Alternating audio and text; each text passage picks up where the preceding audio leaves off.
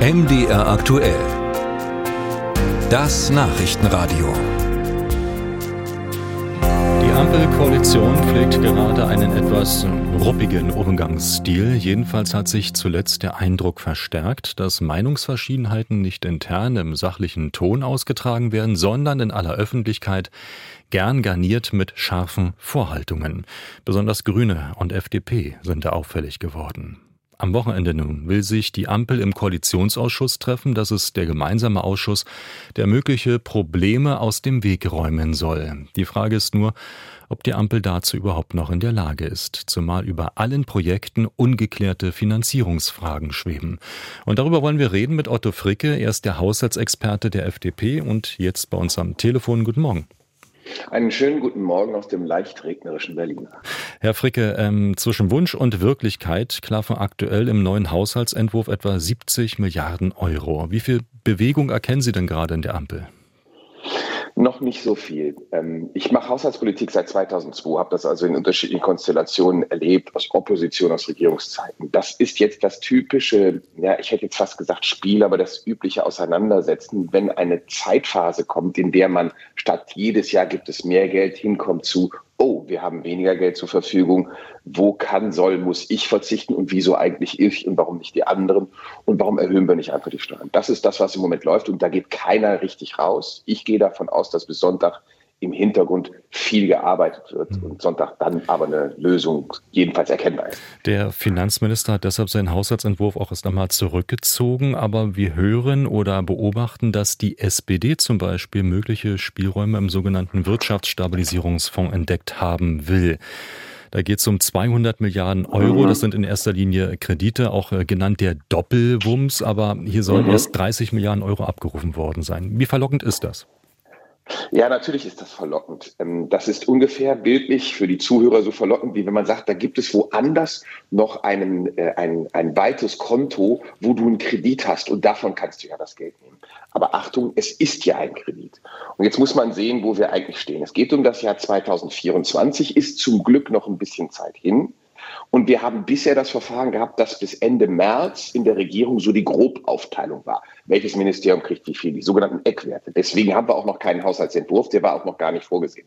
Der kommt erst im Juni. So, und jetzt sagen einige, na, dann ist doch eine einfache Lösung. Anstatt dass wir äh, den normalen Haushalt nehmen, wo wir ein gewisses Maß an Schulden machen können, die Schuldenbremse gibt da so eine Definition, dann nehmen wir doch diese, diese Sonderschulden, nennen das natürlich alles Sondervermögen und da liegt das Geld. Problem nur, es wären dann reine Schulden. Und zweites Problem, und das ist die Schwierigkeit mit diesen äh, 200 Milliarden, die bisher Ende Januar ist der aktuellste Verrechnungsstand mit 43 Milliarden abgerufen sind und die jetzt auch noch weiter abgerufen werden. Man weiß A noch nicht genau, wie viel Geld wird da übrig bleiben und, und B, ein Sondervermögen für bestimmte Zwecke, nämlich für die Frage der Energiekrise und nicht für die Wünsche aller drei Koalitionspartner. Dennoch, das äh, Geld ist ja da, nennen wir es Fonds oder Kreditvolumen, was verfügbar ist. Mhm. Und es hat sich auch gezeigt, dass gerade dieser Fonds ja auch sehr flexibel zu sein scheint. Ursprünglich ja gedacht für die Corona-Folgen, dann umgewidmet äh, für Energiepreisbremse als Kriegsfolge, jetzt vielleicht für Wärmepumpen. Wäre das eine Möglichkeit, auch den mhm. Grünen entgegenzukommen? Also erstens, äh, wir müssen beim Thema Nachhaltigkeit was tun, damit das auch äh, klar und deutlich ausgesprochen ist.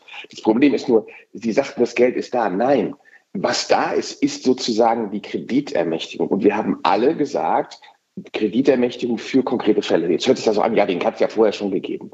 Nachdem mit Corona, wo wir mit Hilfen ähm, dann auch gerade Unternehmen geholfen haben, wo wir beispielsweise TUI gerettet haben, Lufthansa und so weiter und so weiter, war der zu. Und dann hat man aber dieses Vehikel genommen, dieses Konto, nennen wir es wieder für den, für den Bürger äh, und die Bürgerinnen, äh, und hat gesagt, dieses Vehikel, das technisch funktioniert, nehmen wir, um für den Fall, dass wir so viel Geld brauchen für die Energiepreise, wir wussten ja damals nicht, wie sie laufen, können wir es ausgeben. Und das ist der Sinn, weil sonst hast du einen Nebenhaushalt und dann muss man einfach auch sehen, das Problem ist, die 200 Milliarden A müssten dann innerhalb bestimmter Zeit zurückgezahlt werden, würde zukünftige Haushalte belasten. Und B, sie kosten eben Zinsen und die sind eben nicht so, ich darf daran erinnern, wie es früher war, dass die für lau zu sehen sind. Das merkt ja jeder äh, bei seinem Hypothekenzins äh, oder bei anderen. Und dennoch, die Wunschliste wird ähm, vermutlich nicht so sehr mhm. viel kürzer werden und das muss finanziert werden. Muss sich also dann auch der Bundesfinanzminister möglicherweise der Macht des Faktischen stellen und kommt gar nicht anders äh, voran, als äh, diesen Fonds anzufassen?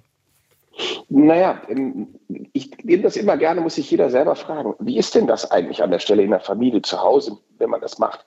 Kann dann einer sagen, ist egal, ich bleibe bei meinen Wünschen und ich will jetzt auf die Malediven fliegen und ähm, ich, ich kriege jetzt halt ein neues Auto und dieses und jenes? Oder sagt er auch, hab, ich muss halt mal gucken, was geht und was nicht geht. Und das erwarte ich als Haushälter ähm, und erwarte ich eigentlich von jedem, der, der da denkt, zu sagen, Leute, die Zeit, wo man einfach sagt, ich will mehr und dann kriege ich das, die ist für die Politik an der Stelle vorbei. Jetzt konzentrieren wir uns mal auf das, was wichtig ist. Gebe ich ein Beispiel. Wir haben 50 Milliarden an Förderprogrammen.